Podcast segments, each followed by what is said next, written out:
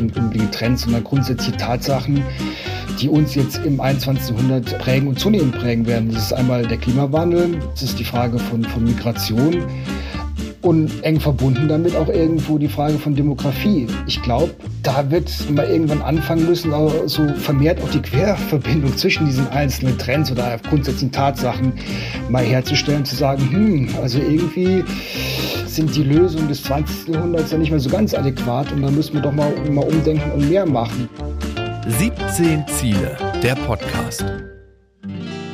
Und damit starten wir schon in eine neue Runde des 17 Ziele Podcasts. Hallo und herzlich willkommen. Schön, dass ihr dabei seid. Hier geht es um die 17 Nachhaltigkeitsziele und keine Sorge, wenn ihr jetzt nicht wisst, was das ist, das ist schnell erklärt.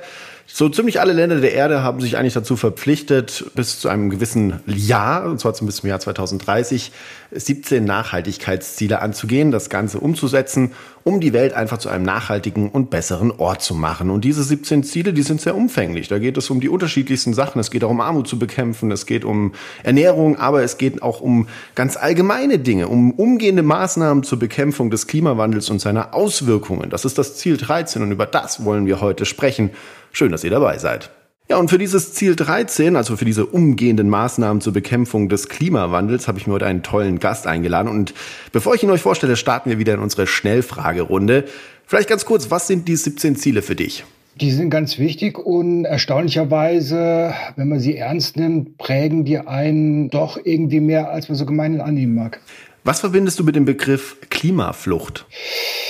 Etwas, was ich in der Begrifflichkeit ein Stück weit ablehne, äh, was mich aber in den letzten Jahren sehr beschäftigt hat. Was machst du den ganzen Tag? So einiges. Also ich arbeite direkt zu diesem Zusammenhang zwischen Klimawandel und Migration, also eher im Bereich Forschung und Beratung.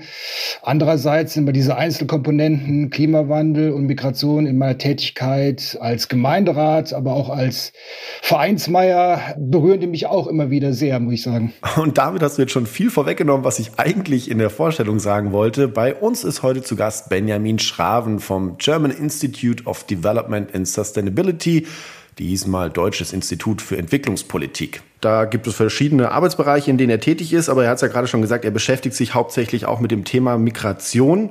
Und das wird ein Thema sein, was uns wahrscheinlich in Zukunft durchaus beschäftigen kann, weil wir haben uns ja in Paris dazu verpflichtet, quasi CO2-Reduktion einzuhalten. Wir wollen weniger CO2 ausstoßen, um das 1,5 Grad Ziel einzuhalten. Das bedeutet, wir haben weltweit eigentlich nur noch ein gewisses Restkontingent an CO2, was wir in die Atmosphäre blasen dürfen, und zwar weltweit. Ansonsten heißt das Veränderung. Und selbst wenn wir das 1,5 Grad Ziel halten, Leute, heißt das ja nicht, dass alles okay ist und alles bleibt, wie es ist, sondern auch dann treten schon Veränderungen des Klimas weltweit ein. Und das kann auch bedeuten, dass Menschen sich auf den Weg machen, um Gegenden vielleicht zu verlassen, in denen man nicht mehr leben kann. Und äh, da kommst du, Ben, ja dann auch genau ins Spiel mit deiner Forschung und mit dem, was du tust. Vielleicht mal ganz äh, vorweg gefragt, was beschäftigt dich gerade zurzeit?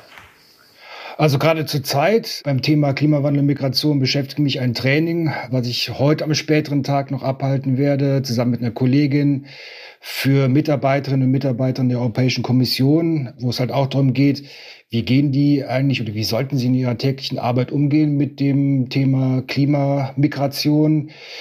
Dann schreibe ich ein kleines Buch, ein kleines Sachbuch zum Thema, was wissen wir eigentlich über diesen Zusammenhang Klimawandel und Migration und wie sollten wir alle damit umgehen. Und ich habe es ja vorher schon mal angedeutet, auch diese einzelnen Faktoren, Klimawandel und Migration, da stoße ich auch ansonsten jetzt über meine sozusagen Erwerbstätigkeit dann auch immer wieder in mein Privatleben drauf. Äh, als Gemeinderat geht es auch sehr viel um Klimawandel, äh, erneuerbare Energien. Ich bin auch Vereinsfunktionär in einem Fußballverein und da hat man sehr viel auch mit, mit Migration zu tun. Mhm. Vielleicht fangen wir doch mal vorne an. Also ich meine, äh, was du jetzt schon gesagt hast, du bist der perfekte Experte, wenn wir dieses Thema besprechen wollen. Wir erleben Dürren, wir erleben Fluten, Hitzen. Das sind alles große Themen, Starkregenereignisse, die überall auf der Welt vermehrt auftreten. Was macht das mit dem Thema Migration? Was passiert da gerade aktuell?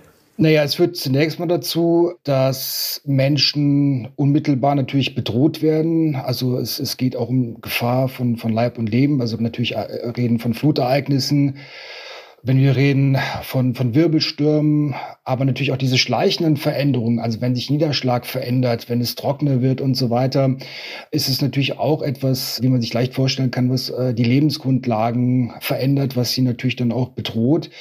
Und das ist natürlich dann etwas, ein Bereich, wo Migration, wo, wo Flucht dann natürlich dann auch entstehen kann. Aber wir müssen auch sehen, dass wenn wir uns diese Forschung zu dem Thema anschauen, die läuft ja auch schon seit einiger Zeit, da gibt es also hier auch keinen Automatismus. Also dass man sagen kann, ja, je trockener es wird oder je mehr Stürme es gibt, desto mehr Leute werden sich jetzt automatisch auf den Weg irgendwo hin machen, sondern das ist insgesamt ein sehr komplexes Verhältnis. Also dieses Verhältnis von Klimawandel, seinen Auswirkungen auf der einen Seite und auf der anderen Seite menschliche Mobilität, was so eine Art Oberbegriff ist für, für Flucht und, und äh, also Zwangsmigration und, und verschiedene Formen von, von eher freiwilliger Migration. Normalerweise kommen da auch noch andere Faktoren mit ins Spiel, damit Menschen sich in Bewegung setzen. Das sehen wir zum Beispiel auch in Regionen, die heute schon sehr stark von den Auswirkungen des Klimawandels betroffen sind. Also siehe zum Beispiel das Horn von Afrika, Somalia. Das war ja schon immer ein sehr von Dürre betroffener, äh, sehr von Dürre betroffene Region. Aber auch da ist es so, dass halt neben diesem Faktor der Klimawandel oder, oder Dürre halt insbesondere auch noch andere Faktoren wie eben politische Instabilität, bewaffnete Konflikte hinzukommen, damit Menschen sich auf den Weg machen. Ähm, also kurzum, das Ganze ist schon eine komplexe Geschichte. Kann man das also nicht so, weil man liest es ja oft, also dass er so ganz pauschal gesagt hat, ja, also äh, die Klimaveränderung sorgt für Fluchtbewegung. Kann man das gar nicht so pauschal dann sagen? Also natürlich äh, trägt der Klimawandel dazu bei. Aber diese Vorstellung, die es ja auch schon bei uns in den Medien schon seit, ich weiß nicht, seit den 1990er Jahren gibt. Also wenn der Klimawandel jetzt immer härter zuschlägt, dann werden wir es irgendwann mit zweieinhalb Millionen Klimaflüchtlingen zu tun haben werden bis zur Mitte des 21. Jahrhunderts und so. Also so einfach ist es nicht. Wir müssen halt immer sehen, wie gesagt, dass hier verschiedene Faktoren eine, eine, Rolle spielen, damit Menschen fliehen müssen, beziehungsweise dass sie sich dann auch eher freiwillig auf den Weg machen. Man kann hier keine Gleichung aufstellen. Wie gesagt, wenn wir weltweit einen Temperaturanstieg von 0, irgendwas Grad haben, wird das automatisch dazu führen, dass wir so und so viele Millionen Klimaflüchtlinge oder Klimamigranten haben werden. So eine einfache, ich nenne es mal Migrationsarithmetik, ist, ist halt nicht machbar. Aus verschiedenen Gründen, über die wir jetzt sicherlich nur reden werden. Auf die kommen wir auf jeden Fall noch zu sprechen. Vielleicht mal ganz kurz zwischendurch, Leute. ich hier so doof rummusste. Ich habe mir irgendwie eine leichte Erkältung eingefangen. Ich hoffe, das stört euch jetzt nicht so sehr. Ich habe jetzt mal nachgeschaut. 2020 waren 30 Millionen Menschen wegen Naturkatastrophen auf der Flucht. Kannst du das mal für uns einordnen? Ist das viel? Ist das wenig? Ist das äh, auch im Vergleich vielleicht dann zu den letzten Jahren oder zu den letzten Jahrzehnten? Das ist schon ein leichter Anstieg gegenüber den Vorjahren, aber das schwankt auch eh immer sehr stark. Und auch diese Zahlen, also das sind Zahlen des IDMC, des Internal Displacement Monitoring Centers, die schon seit einiger Zeit Zahlen weltweit erheben zum Thema Binnenvertreibung, also Flucht innerhalb des eigenen Landes sozusagen. Und diese Zahlen sind immer auch mit Vorsicht zu genießen, weil es sind keine amtlichen Statistiken. Also die Leute vom IDMC, die leisten eine, ganz tolle Arbeit, eine ganz wichtige Arbeit, aber das sind halt Zahlen, die erhoben werden durch lokale Medienberichte, durch Berichte vereinzelt von lokalen Behörden und, und, und. Die sollte man also alle nicht auf die Goldwaage legen, zum einen. Und zum anderen ist es auch so, dass viele der Betroffenen die halt erstmal fliehen müssen vor Naturkatastrophen, nach einer gewissen Zeit dann auch wieder in ihre Heimstätten zurückkehren, beziehungsweise zurückkehren müssen. Also es ist nicht so, dass jedes Jahr 20, 30 Millionen Menschen dann neu dazukommen, die jetzt dann dauerhaft vertrieben werden von Naturkatastrophen. Also es geht da auch ziemlich viel hin und her. Und das muss man auch mal so ein bisschen im Hinterkopf behalten. Und worauf stützt du dich dann bei deiner Arbeit? Weil du, du musst ja dann auch Zahlen erheben und schauen, wie viel sind es denn jetzt tatsächlich, um dann auch Vergleichswerte anzustellen. Worauf beziehst du dich denn dann, wenn es so schwierig ist? Naja, im Prinzip sind viele der Leute, die sich jetzt auch wissenschaftlich damit beschäftigen, ein Stück weit davon weggekommen, jetzt mit, mit Zahlen zu hantieren, sondern du kannst im Prinzip ja nur annehmen, was wird in verschiedenen Regionen an Forschungsergebnissen produziert, also eine, eine Gesamtheit von, von Einzelfallstudien weil man hat auch generell zum Thema der landesinternen Migration und das, was innerhalb einer Weltregion wie Westafrika zum Beispiel stattfindet an, an Migration, also wirklich auch generell keine, keine wirklich guten und belastbaren Daten. Mhm. Das ist ähm, generell eine, eine große Lücke. Und wenn wir reden über diesen Zusammenhang von, von Klimawandel und Migration, kommt es vor allem eben auf diese landesinternen Migrations- oder Fluchtbewegungen oder intraregionalen Fluchtbewegungen an, weil das sind die, die geografischen Kontexte, wo das dann eben stattfindet. Die Angst davor, dass jetzt schon bald zig Millionen Menschen aus, sagen wir mal, Afrika, südlich der Sahara sich dann auf den Weg machen werden, aufgrund des Klimawandels so Richtung Europa, ja, diese Horrorvorstellung, die auch häufiger mal in den Medien dann, früher mehr als heute, dann zu vernehmen war, ist eher unwahrscheinlich und bis auf weiteres auch eher unrealistisch. Aber es sind doch viele Länder, die da wahrscheinlich sehr betroffen sein werden. Also gerade so auf diesem Gürtel südlich der Sahara, egal ob es in Südamerika, in Afrika. Und wenn ich mir die Zahlen da anschaue, dort leben zusammengenommen mehr als die Hälfte der Menschen aller Entwicklungsländer. Ähm, also siehst du das Potenzial jetzt gar nicht so gegeben oder ist das, sagst du einfach, okay, wir müssen es noch mit Vorsicht betrachten? Ich, ich bin nicht ganz schlüssig, wie du das einschätzt, Ben. Ja, wir müssen es auf jeden Fall vorsichtig betrachten. Und wenn ich jetzt sage, naja, dass erstmal diese große Welle an Klimaflüchtlingen Richtung Europa bis auf weiteres wohl ausbleiben wird, heißt es nicht so von wegen, ja, entspannt euch mal, alles, alles locker, alles halb so schlimm, sondern es ist natürlich für die Region, die betroffenen Regionen, gerade auch für die Städten, also die, die urbanen Räume, die ja einen Großteil sozusagen der Ziele dieser Flucht- und, und Migrationsbewegung darstellen, natürlich eine enorme Belastung und eine enorme Herausforderung, die natürlich die, die gesamte Weltgemeinschaft dann ein Stück äh, weit, ein, gutes Stück weit mittragen muss. Ähm, vielleicht an der Stelle mal ganz kurz, weil ich habe immer das Gefühl, in der Debatte wird viel durcheinander geworfen. Flucht und Migration, das ist nicht das Gleiche. Vielleicht kannst du uns das mal einordnen. Ja, auch das ist wieder schwierig. Flucht, da gibt es ja eine, eine sozusagen eine offizielle völkerrechtliche Definition der Genfer Flüchtlingskonvention, die entstanden ist unter dem Eindruck der wahnsinnigen Verbrechen des, des Hitlerregimes, des Zweiten Weltkriegs, beziehungsweise auch unter dem Eindruck, äh, was an Flucht und, und Vertreibung halt gelaufen ist, vor, während, nach dem Zweiten Weltkrieg.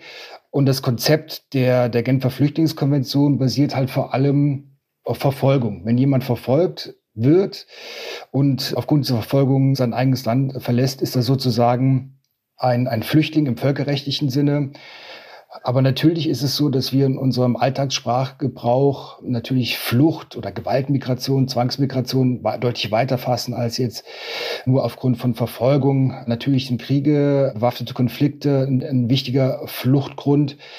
Und es gibt halt so einen riesigen Graubereich jetzt im, ich sage mal, im, im echten Leben übers Völkerrecht hinaus, äh, warum Leute ihre Heimat verlassen. Und dieser Graubereich ist halt so zwischen ja irgendwo Zwang und irgendwo freiwillig. Und das wird häufig ja auch wiedergegeben mit dem Wort Mixed Migration, also gemischte Wanderung, gemischte Migration. Das beschreibt genau das. Also es gibt äh, klassische Fluchtgründe wie eben bewaffnete Konflikte, staatliche Instabilität, Erschütterung der öffentlichen Ordnung die Menschen veranlassen, halt irgendwo wegzugehen. Und es gibt halt irgendwo klassische Migrationsmotive, wie eben die Suche nach, nach besseren wirtschaftlichen Bedingungen für sich selber, für die eigene Familie, die Möglichkeit, irgendwo anders Geld zu verdienen. Und da gibt's halt sehr viel dazwischen. Es gibt eigentlich auch keine wirklich allgemein akzeptierte gute Definition für, für was ist freiwillige Migration ja, was ist jetzt äh, Gewaltmigration, Flucht im, über halt dieses enge völkerrechtliche Korsett hinaus. Das, das klingt aber so, wenn du das so beschreibst, für mich ein bisschen wie, ein, wie, ein, wie, wie so ein Teufelskreis, der sich da aufbaut oder aufbauen kann. Also wenn wir dann sagen, okay, Erde erwärmt sich, wir haben dann vielleicht schlechtere Ernten zum Beispiel, das sorgt wieder für soziale Spannungen, kann dann wieder zu gewaltvollen Konflikten führen. Das führt auch wieder zu Migration und Flucht. Ist das eine Gefahr, dass da so eine Art Teufelskreis entsteht, wenn, wenn das Klima, wenn die Klimaerwärmung zunimmt? Ja, natürlich. Also ich meine, wir werden oder sehen es heute schon, dass, dass Leute in Situationen sind, die man beschreiben kann vom, vom Regen in die Traufe. Ja, also dass, dass Leute halt äh, weggehen, wie gesagt, nicht immer permanent und für alle Zeit aus dem ländlichen Raum in die Städte und Städte sind ja auch Hotspots äh, des Klimawandels. Also nicht nur, weil en masse Treibhausgasemissionen in Städten sozusagen produziert werden, aber Städte sind ja auch zum Beispiel sehr betroffen von den Auswirkungen des Klimawandels. Hitzestress einerseits ein anderer Faktor, den wir ja gerade zum Beispiel auch in, in Afrika sehen. Viele der Städte, der, der Großstädte, dieser, dieser mega urbanen Räume liegen am Meer. Also der Anstieg des Meeresspiegels ist auch für, für sie eine große Bedrohung und da wird es dann sozusagen auch vermehrt zu, zu innerstädtischen Bewegungen dann kommen. Aber was wir halt auch sehen müssen, wir fokussieren immer sehr stark auf, auf Migration oder gerade auf Flucht als negative Auswirkung des Klimawandels. Eine andere sehr negative Auswirkung des Klimawandels für viele Menschen, für viele sehr arme Menschen, gerade im globalen Süden, ist auch genau das genaue Gegenteil von, von Flucht beziehungsweise von Mobilität, nämlich Immobilität. Also es gibt viele Menschen, die sind so ressourcenarm oder ich kann auch sagen so arm, dass sie überhaupt nicht die Möglichkeit haben, irgendwo hinzugehen, also die sind quasi da, wo sie jetzt sind, gefangen. Und das sind halt auch diejenigen dann, die am schlimmsten von den Auswirkungen des Klimawandels betroffen sind und betroffen sein werden. Und man spricht im, im Englischen nicht umsonst von, von äh, oder häufig von trapped populations. Also das ist auch ein riesiges Problem, was viele von uns noch gar nicht so im Schirm haben, glaube ich. Also, aber da kommen ja dann genau diese Lösungsansätze ins Spiel, dass man sagt, okay, man muss äh, bei, einer, bei einer Migrationspolitik auch bedenken, dass man dann Hilfe vor Ort leisten muss. Zum Beispiel, ist das ein sinnvolles Konzept und äh, wird das auch schon ausgiebig getan? Naja, die Konzepte sind da, also dass man einen ganzheitlichen Ansatz fahren muss, einen wirklich sehr differenzierten Ansatz, wo es nicht nur darum geht, ähm, sozusagen, wir wollen, dass Leute jetzt da bleiben können, wo sie jetzt schon sind und sie sozusagen vor den Auswirkungen des Klimawandels zu schützen. Und du musst im Prinzip einen Ansatz fahren, der sagt, okay, wir, natürlich möchten wir Leute davor bewahren, fliehen zu müssen.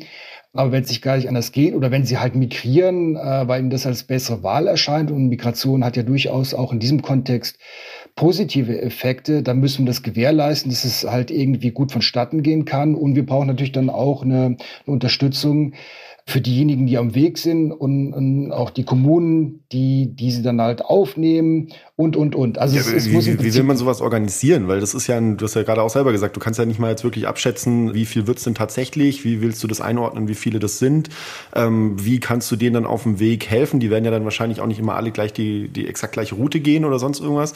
Wie, wie kann man sowas organisieren? Wie kann man sowas praktisch angehen? Naja, vieles kommt auch auf die Städte an. Oder du kannst die Städte unterstützen, also da, wo Leute sozusagen ankommen. Und ich meine, du weißt ja auch im Prinzip jetzt, und das ist jetzt halt der Schritt, bevor es überhaupt zu, zu Fluchtbewegung kommen kann, wo, wo Hotspots sind. Und da kannst du halt versuchen auszubauen, Maßnahmen des Katastrophenschutzes, Frühwarnung und, und, und. Also und natürlich kannst du für, für Menschen nicht, äh, wie soll ich sagen, ein, ein Migrationsmanagement betreiben. Also ihr geht mal da, ihr geht mal dahin, das, das wird nicht funktionieren. Aber das wissen die Leute auch schon selber. Also da äh, ist das, glaube glaub ich, auch nicht so sehr äh, das Aufgabenfeld sondern vielmehr zu versuchen, Leute auch zu registrieren, wenn es im internationalen Kontext passiert, um ihnen möglichen Schutz zu gewähren. Aber wie gesagt, Migrationsmanagement, das, das ist nicht so gefragt, weil äh, das müssen halt die Leute dann schon auch selber machen. Mhm. Das klingt aber auch so, als würde es wahnsinnig viel Geld kosten. Wer soll das bezahlen? Oder in, in diesen Ideen oder in diesen Konzepten, die ihr da euch überlegt, wer ist denn am Ende in Charge? Weil da geht es ja auch dann um Verantwortung und da geht es ja auch zum Beispiel um historisch gewachsene CO2-Ausstoß, äh, den wir zu verantworten haben. Jetzt haben wir nur noch ein Restbudget, da ist ja dann auch die Frage, ja, sind wir jetzt alle eigentlich als Welt gleich, also je, quasi teilen wir das jetzt auf, auf jeden einzelnen Menschen, der auf diesem Planeten lebt und oder lassen die Verantwortung komplett unterfallen. Und wenn man sieht, was bei der COP in Ägypten passiert ist, da haben sich die westlichen Länder ja auch erstmal versucht, jetzt finanziell, sag ich mal, eher bedeckt zu halten. Ja, also ich würde sogar über das Thema der Klimagerechtigkeit hier ein, bisschen hinausgehen. Also es geht im Prinzip um globale Gerechtigkeit, weil Flucht und Migration, ich habe es ja eingangs schon gesagt, das, das kann man nicht nur zurückführen auf die Faktoren Klima und Umwelt. Ich meine, klar, wenn jetzt äh, irgendwelche Territorien verschwinden, Küstengebiete verschwinden aufgrund des Anstiegs des Meeresspiegels, äh, ist diese Zuordnung Klimawandel, Flucht oder Umsiedlung ziemlich eindeutig. Aber bei vielen anderen Fällen kommen andere Faktoren dazu, die aber auch durchaus mit uns im globalen Norden Stichwort Kolonialismus, ökonomische Strukturen, Welthandelsstrukturen, die durchaus auch mit, mit uns zu tun haben. Also es ist durchaus dann eine Frage auch nicht nur von Klimagerechtigkeit, sondern von globaler Gerechtigkeit. Ich glaube aber nicht, dass es funktionieren wird, zu sagen, pass auf, äh, wir tragen da jetzt so eine enorme Verantwortung, das muss sich jetzt in Unterstützung in Milliarden wie folgt ausdrücken, sondern im Prinzip kann man jetzt halt erstmal nur sagen, pass auf, also wir stecken da mit drin. Auch wenn wir im globalen Norden jetzt eben nicht durch diese Millionen und Abermillionen von Klimaflüchtlingen zu uns kommen werden, betroffen sein werden. Also dieses Szenario wird, wie gesagt, nicht so, so kommen, aber wir tragen die Verantwortung und wir müssen jetzt auch da erstmal nur appellieren, macht mehr. Ja, aber, aber, was ist denn eine Taktik? Weil ich meine, im Moment steckt die Europäische Union, wenn du so möchtest, in den Kopf in den Sand und die, die halt ankommen, die lässt du dann halt eher gefühlt im Mittelmeer ertrinken und, ähm, und machst halt zu. Und ist, ist das der Weg?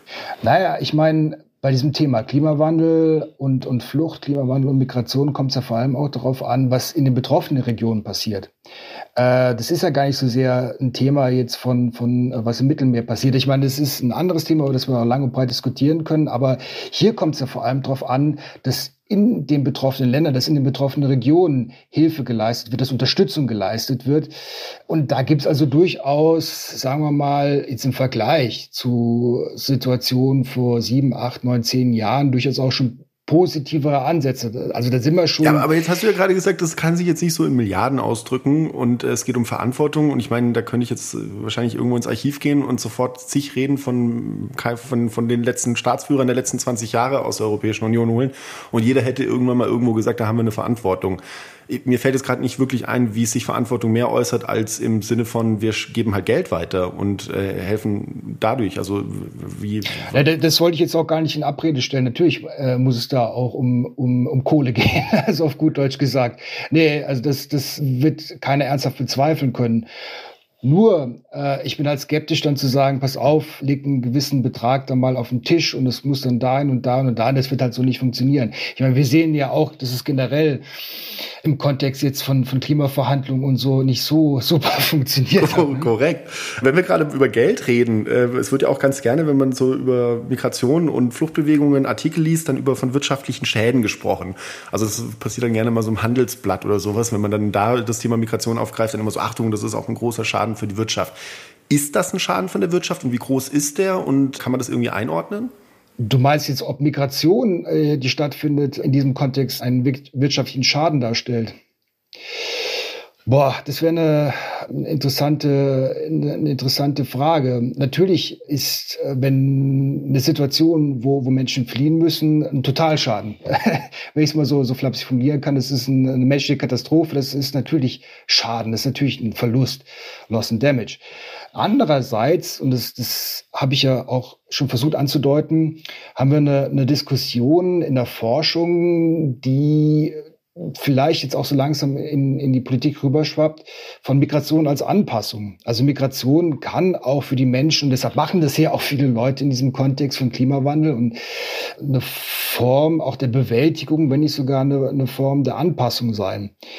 Natürlich, wenn Leute permanent irgendwo weggehen müssen, dann ist es meistens für sie keine Anpassung, dann ist es erstmal eine Katastrophe. Aber vieles in diesem Kontext passiert ja auch auf so einer zirkulären Basis. Das heißt, Leute gar nicht mal so sehr ganz Familien, sondern Individuen gehen für eine Zeit lang weg, arbeiten in den Städten. Wenn alles gut läuft, verdienen sie halt bisschen Geld, das schicken sie nach Hause, nehmen sie wieder mit nach Hause und dadurch können dann auch eben diese Schäden und Verluste die sie oder ihre Familien halt durch die Folgen des Klimawandels, etwa in Form von Misserden erlitten haben, dann auch kompensieren. Und wie gesagt, wenn es noch besser läuft, dann stellen sie ihre landwirtschaftliche Produktion so um, dass es halt generell auch klimaresilienter wird. Nur mal so als Beispiel. Es wird äh, vorgesorgt und man kann irgendwie in Wasserspeichertechnologie investieren. Also ist gar nicht mehr so anfällig für, für Dürreschäden zum Beispiel. Äh, und dann ist es sogar eine Form von Anpassung. Das heißt, ich kann es jetzt gar nicht so, so, so einfach bilanzieren und sagen, Migration oder diese ganze menschliche Mobilität ist jetzt ein Schaden oder es ist jetzt äh, äh, insgesamt in der Nettobilanz irgendwie vielleicht sogar ein Segen, sondern äh, da gibt es halt auch sehr viele Aspekte. Das klingt nach einem irren komplexen Forschungsgebiet, in dem du dich da bewegst.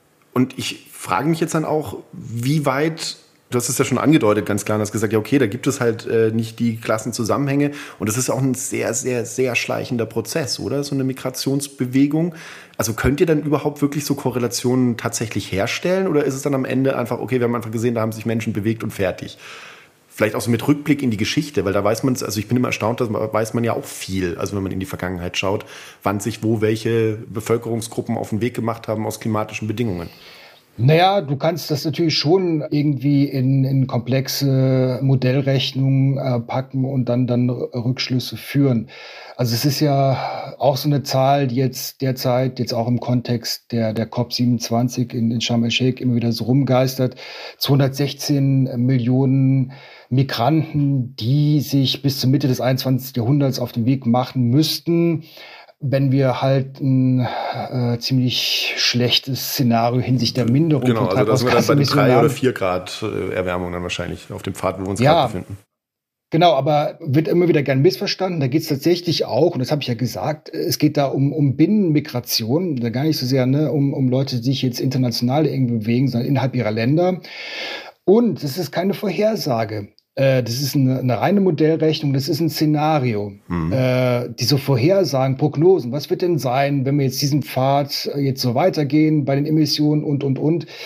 Da kann kein Mensch sagen, kann, kann kein Mensch vorhersagen, äh, was es im Jahr 2050, 2060, 2070 wie es sich dann in, in Sachen Migration und Flucht niederschlagen wird. Das kann kein Mensch machen. Jetzt haben wir viel über den globalen Süden gesprochen. Wie ist denn das bei uns? Gibt es da Prognosen? Also könnte man so für den europäischen Kontinent irgendwelche Prognosen abfassen? Sagen wir, wenn wir auf diesem 3-Grad-Pfad jetzt irgendwie bleiben, wird es da auch zu Bewegungen kommen? Ja, ganz sicher. Also ich, ich weiß jetzt noch nichts von, von Prognosen mit Millionen von Geflüchteten oder zu, Umzusiedelnden, aber es ist ja ganz klar, also sollten wir wirklich einen katastrophalen Weg einschlagen, beziehungsweise diesen katastrophalen Weg weiter so fortsetzen, dann sehen wir die Küstengebiete, die bedroht sind. Also allein die Niederlande, die Randstadt, also da, wo ein Großteil der niederländischen Bevölkerung liegt, also im, im Westteil des Landes, äh, küstennah, da kann sich auch jeder ausrechnen, was passieren wird, wenn dann irgendwann der Meeresspiegel immer weiter steigt und es sozusagen auch die Kapazitäten von Küstenschutz und, und Dämmen einfach dann, dann einfach über, übersteigen wird, was dann passieren muss im Endeffekt. Also da muss man über, über Umsiedlung nachdenken und da werden sich dann einfach auch viele, viele Millionen von Menschen irgendwann in Europa auch auf den Weg machen müssen. Das ist keineswegs nur ein Thema, was jetzt den globalen Süden betrifft, sondern wir werden es auch damit zu tun haben. Also ich meine, erste Anfänge, so eine Diskussion hatten wir ja schon letztes Jahr, Stichwort Ahrtal und so, also dass Menschen sicherlich vereinzelt nicht in ihre Häuser zurückkehren werden, weil es einfach zu gefährlich ist. Ähm, und das wird sicherlich auch bei uns in Deutschland, in Europa noch weiter zunehmen. Was sind denn dann so die Lösungsansätze? Also wie kriegen wir jetzt die Menschen dann auch vielleicht dann, oder wie, wie kriegen wir so eine Awareness, dass die Leute dann auch vielleicht verstehen, die Dringlichkeit? Also keine Ahnung, jeder muss drei Holländer aufnehmen irgendwann. Ähm, ist das dann vielleicht ja Ding, wo man sagt, okay, da denke ich jetzt nochmal drüber nach? Naja, also ich weiß nicht, ob jetzt irgendwie äh, dieses Bild von jetzt muss jeder mal einen Holländer aufnehmen jetzt Auch dazu jetzt eher führen Spaß wird, gemeint, aber du, du äh, weißt, worauf ich hinaus will. Also wir, wir, wir machen ja trotzdem so weiter irgendwie offensichtlich der CO2-Anstieg weltweit steigt und alle sagen ja. so, ja, ist alles okay, cool, lass weitermachen. Weiß ich nicht. Ich sehe schon, dass der Leidensdruck dann auch zunimmt. Und ich sehe halt schon auch Anzeichen in den letzten Jahren, dass es schon ähm, langsam anders wird. Ich meine, wo sind denn zum Beispiel auch die Leute, die äh, gesagt haben, ja, Klimawandel gibt's von mir aus schon irgendwo, aber es ist ja nicht der der, der weltweite Treibhausgasausstoß, sondern ist ja hier die Sonne oder es sind irgendwie die Energiefelder der Erde oder was weiß ich für ein, für, für ein Quatsch. Wo sind die eigentlich in den letzten zwei, drei Jahren? Hat man ja nicht mehr so viel von gehört, habe ich den Eindruck. Ne? Also ich meine, der Leidensdruck nimmt ja auch zu, die Erkenntnis nimmt auch irgendwo zu, langsam, aber immerhin. Übrigens auch beim Thema Migration, Fachkräftemangel, da glaube ich auch, dass irgendwie durch Leidensdruck dann irgendwie irgendwo auch mal eine Erkenntnis einsetzt, hm, da müssen wir vielleicht ein paar Sachen mal anders machen. Da würde ich noch mal kurz reinhaken, kurz an der Stelle, weil das ist ja wirklich spannend, das dann noch mal als Chance zu begreifen. Beispiel irgendwie, hat mir neulich ein, jemand erzählt aus dem Arbeitsmarkt, die dann meinten, naja, das ist zum Beispiel schwierig, wenn jetzt Leute aus der Ukraine zu uns kommen, in Bayern, wenn du dann, da brauchst du Lehrkräfte und irgendwie ist das Schulsystem offensichtlich in der Ukraine so ausgelegt, dass das reicht, wenn du einfach studierst, um dann an gewissen Schulen zu unterrichten. In Bayern musst du zwei unterrichten und in Bayern sagen erstmal, nee, bei uns müssen die halt nochmal studieren. Das ist ja jetzt vielleicht nicht der Sinn von, von dieser Chance als Migration, wenn wir dann an diesen starren Regeln festhalten.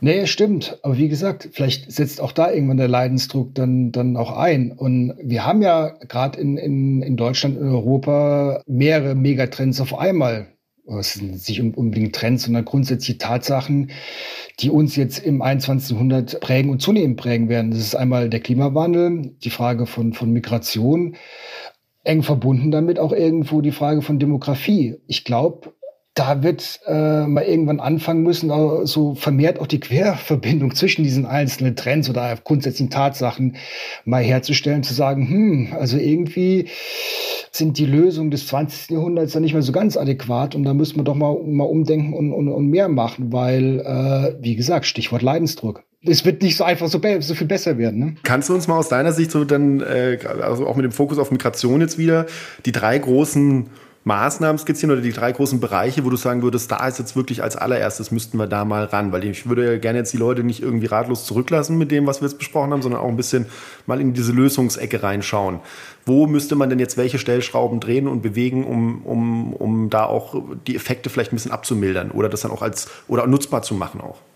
Naja, erstmal, du hast es im Prinzip eben schon angesprochen, äh, mit dem Fallbeispiel Lehrerinnen, Lehrer aus der Ukraine, da ein bisschen mehr Flexibilität auch zu gewähren oder auch bei, bei Asylbewerbern diesen sogenannten Spurwechsel zu erleichtern, dass sie sozusagen schneller oder einfacher vom Status äh, Asylbewerber anerkannter Flüchtling, da gibt es ja verschiedene andere rechtliche Stati, die sozusagen dann auch schneller dann zu Arbeitsmigrantinnen und Migranten zu machen. Wenn wir das ein bisschen weitergehen, sehen wir ja auch, die Nationalstaaten sind ja teilweise auch begrenzt. Da ist ja auch bei uns viel, was die Europäische Union dann da zu sagen hat und zu bestimmen hat. Und in der Europäischen Union ist man natürlich sich seit jeher auch immer sehr schnell einig gewesen. Naja, wir brauchen Bekämpfung der, der irregulären Migration und wir machen Fluchtursachenbekämpfung, dies, das und jenes. Und irgendwann müssen wir halt auch mal reden über die, die reguläre Zuwanderung. Und da hapert es ja immer. Und da, da müssen wir halt nochmal nachlegen. Wenn wir dann tatsächlich auch mal mehr Fachkräfte haben wollen, oder mehr Leute, die generell auch Jobs für uns übernehmen wollen, müssen wir da mal nachlegen und nicht einfach nur sagen, ja, okay, machen wir irgendwie so ein Punktesystem, sondern da, da muss man halt auch mit den, den Drittländern dann auch zusammenarbeiten und die Leute noch entsprechend qualifizieren, dass sie sozusagen dann auch vorbereitet werden auf, auf unsere Arbeitsmärkte, auf unsere Gesellschaften. Das ist also auch kein Selbstläufer und ähm, da ist noch viel zu tun. Also das heißt, das passiert dann auch nicht einfach, dass die kommen und man sagt, so jetzt stellt euch mal hier ein. Das ist ja das, was immer gesagt wird, wer hierher kommt, der muss sich auch integrieren, sondern das ist auch ein Arbeitsprozess, wo man was reinstecken muss. Eine kurze Nachfrage habe ich an der Stelle noch, wenn ich dich jetzt nämlich gerade als Migrationsforscher hier sitzen habe. Und ich möchte jetzt, das ist ein schmaler Grad, weil ich will jetzt echt nicht irgendwie rechtskonservatives politisches Gedankengut mit dir diskutieren, aber trotzdem. Es wird ja oft dann gerade aus rechten Kreisen oder rechtspolitischen Kreisen dann angesprochen, na ja, aber wenn wir die jetzt gut integrieren, dann ist das ja ein Pull-Faktor, dann kommen ja andere noch nach, weil sie sehen, sie kriegen hier relativ leicht Arbeit. Äh, gibt es diesen ominösen Pull-Faktor überhaupt? Ist das ein Effekt? Passiert das? Nee, da gibt's übrigens gerade einen sehr schönen Beitrag jetzt vom DEZIM, also recht neu gegründetes Berliner Migrations- und Integrationsforschungsinstitut, die diesen Mythos des Pull-Faktors ja auch recht gut, äh, ich sag mal, dekonstruieren. Ja, generell ist es auch eine wichtige Aufgabe, finde ich, also gerade von, von, von Leuten, die zum Thema Migration und, und Flucht arbeiten. Es gibt ja so viele Mythen wo man eigentlich nicht müde werden darf, die dann auch entsprechend zu bekämpfen. Also es ist zum Beispiel auch sowas wie, ja, die Armut treibt ja vor allem die Leute in die Flucht aus Afrika ist ziemlich hirnrissig, weil Armut ist eigentlich genau das, was, was Leute von der Migration abhält. Aber das hat man ja eben im Gespräch ja auch schon mal angesprochen. Also es gibt ja viele Dinge eigentlich, wo man jeden Tag, glaube ich, Dutzende von, von Podcasts zum, gerade zum Thema Migrationsmythen aufnehmen könnte. Aber du hast ja heute schon hier einige widerlegt und dafür bin ich sehr dankbar, dass du das äh, mit uns geteilt hast, dieses Wissen. Du hast vorhin auch gesagt, da muss man jetzt aktiv werden, da gibt es auch viel zu tun. Vielleicht hast du noch zum Thema Motivation, hast du einen Song mitgebracht für unsere Motivationsplaylist? Ähm, ähm, da packen wir immer von unseren Gästen ein bisschen ein paar Tracks drauf, wo wir dann sagen, hey, das ist Lieder, die könnt ihr hören, wenn ihr dann auch irgendwas angehen wollt. Hast du da was? Ja, also wenn ich mich vorbereite, wenn ich mich richtig motivieren will, da greife ich tief in die Krautrock-Kiste. Ich höre dann ganz gerne die Gruppe Neu aus Düsseldorf, Anfang der 70er äh, und den Song Hallo Gallo. Sehr geil, sehr gut. Ich würde noch was draufpacken, das geht eher so ein bisschen jetzt gerade in die Dance-Richtung. Ich äh, nehme immer Sachen, die ich mit meiner Tochter sehr gerne höre. Wake Up von Purple Disco Machine, das ist auch so ein Track, den kann man hören, kriegt sofort gute Laune und hat das Gefühl so, alles klar, heute kann ich Bäume rausreißen. Und jetzt zum ganz zum Schluss, lieber Ben, wir haben hier noch eine kleine Rubrik, das nennt sich To Do, also Dinge, die man auch selber machen kann, um Dinge voranzutreiben. Und da frage ich dann immer die Gäste, was hast du denn für deinen Bereich jetzt, für, für, für das, was du tust, was bringst du denn damit? Was könntest du denn den Leuten empfehlen, wo man sagt, hey, da kann ich so ein bisschen Selbstwirksamkeit spüren, kann aktiv werden und kann was machen?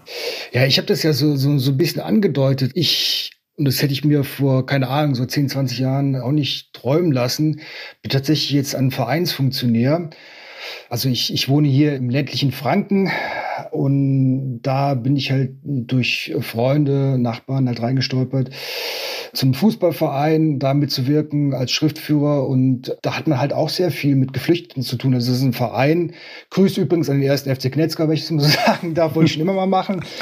Also ein Verein, wo halt auch seit 2015 dann auch etliche Geflüchtete mitmachen und macht auch Spaß, an so, so einen Verein dann irgendwie mit voranzubringen. Also klar kommen wir gerade die Geflüchteten mit ihren eigenen Nöten und, und Sorgen, wo man halt auch irgendwie dann irgendwie unterstützen muss. Aber es ist halt schön, wenn, wenn man irgendwie auch sieht, naja, also über den Sport hinaus, da, da passiert halt was.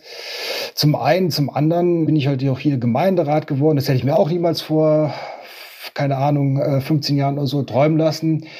Das ist anstrengend, macht aber auch, auch Spaß. Was ich halt mitgeben kann, ist, Leute, gerade wenn ihr ähm, im ländlichen Raum äh, redet, denkt mal drüber nach, über Kommunalpolitik, wenn euch äh, irgendwie da euer Umfeld ja, was, was wert ist, wenn ihr euch einbringen wollt, denkt über Vereine, denkt über Kommunalpolitik nach oder denkt über Bürgerinitiativen nach. Das mag zwar alles nicht, äh, nicht so, so wahnsinnig fancy anhören wie Crowdfunded, was weiß ich, was Sustainability Campaign in Berlin oder so, aber macht auch Spaß. Also man kann durchaus auch was bewegen. Sehr schön. Sagt der Migrationsforscher Benjamin Schraven vom German Institute of Development and Sustainability. Und wenn ihr noch mehr solche spannenden Themen hören wollt, dann abonniert uns am besten den 17 Ziele Podcast. Darüber würden wir uns wahnsinnig freuen. Da gibt es noch viele spannende Aspekte, die wir rund um diese 17 Ziele betrachten. Äh, und ansonsten wünsche ich euch eine schöne Zeit und sage vielen Dank, Benjamin. Ciao. 17 Ziele. Der Podcast von Engagement Global im Auftrag des Bundesministeriums für wirtschaftliche Zusammenarbeit und Entwicklung. Moderation Felix Seibert-Deiker Produktion und Schnitt auf die Ohren.